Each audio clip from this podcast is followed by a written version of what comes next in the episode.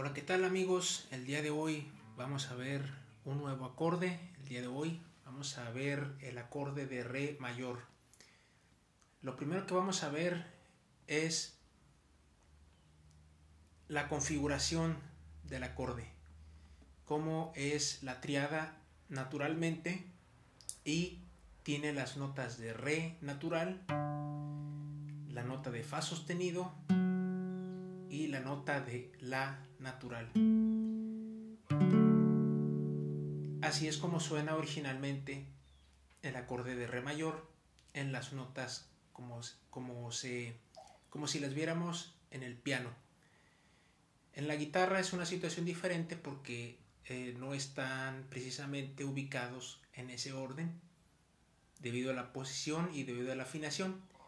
Entonces vamos a colocar nuestro primer dedo en la tercera cuerda, en, la, en, el segundo traste. El dedo 2 lo vamos a colocar también en el segundo traste, pero en la primera cuerda. Y el dedo 3 lo vamos a colocar en la segunda cuerda, pero en el tercer traste. Y nos queda la nota de re al aire con la cuerda cuarta, la nota de la natural,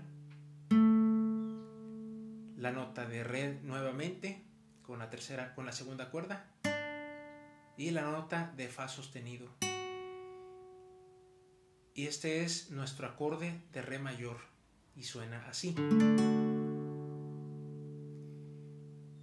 Este acorde se toca desde la cuerda cuarta la cuerda, la quinta y la sexta cuerda mm, no se tocan cuando se acompaña este acorde.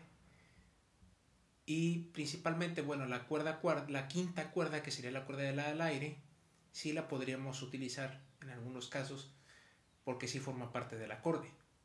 No sería el bajo como la, tónica, pero sí sería, eh, no, no pasa gran cosa.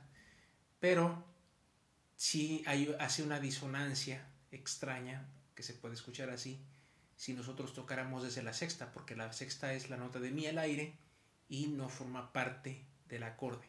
Entonces se escucharía como algo así. Y se siente una disonancia extraña, entonces debe, debe tocarse desde la cuerda cuarta preferentemente para que suene limpio.